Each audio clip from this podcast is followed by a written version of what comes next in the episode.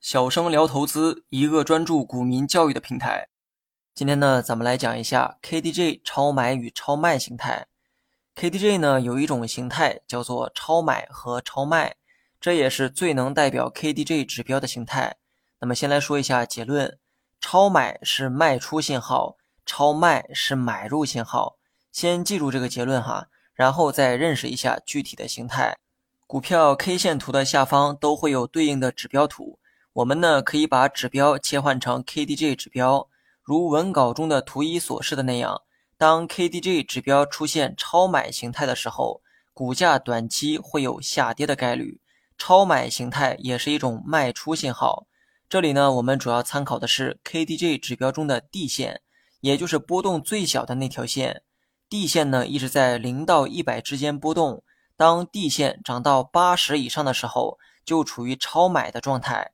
此时呢为短线卖出信号，有人呢可能不太理解超买的这个概念，这里啊我举例说明一下，指标的数据都采集自股价，所以呢长期来看，股价和指标的走势啊都是一致的。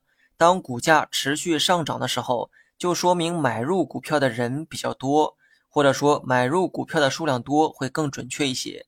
而超买的意思就是买的数量太多，超出了一个极值。股价短期呢存在反转的概率，那么由于之前呢是上涨，所以当出现反转的时候，股价呢就有可能出现下跌。这也是为什么超买代表卖出信号的原因。股价自身的涨跌没办法表现出这种信号，但借助指标却可以实现这种判断。刚才呢是用超买举的一个例子，反过来理解超卖也是一样的道理。当 KDJ 指标中的 D 线下跌到二十以下。此时股价就处在超卖的状态，股价短期呢有反弹的概率，此时呢也是一个买入信号。大家呢可以看一下文稿中的图片，图中画圈的部分正好是超卖的区域。此时地线一直处在二十以下的位置，而股价呢也处在相对的低位。而随后几天股价开始反弹上涨。判断超买超卖的这个方法非常简单，但有些人呢也会产生一些疑问。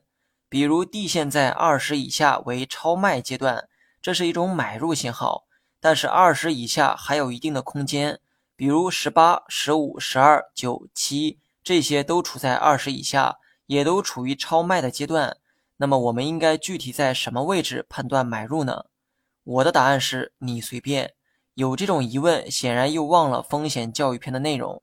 对于股价的判断，没有绝对的方法。即便 KDJ 出现了超卖的现象，也不代表股价一定会上涨，更别说在超卖的空间里再去判断更合适的位置。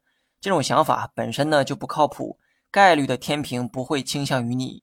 我只能说，地线在二十以下，越低越好，越低代表股价超卖越严重，短期出现反弹的概率会更高。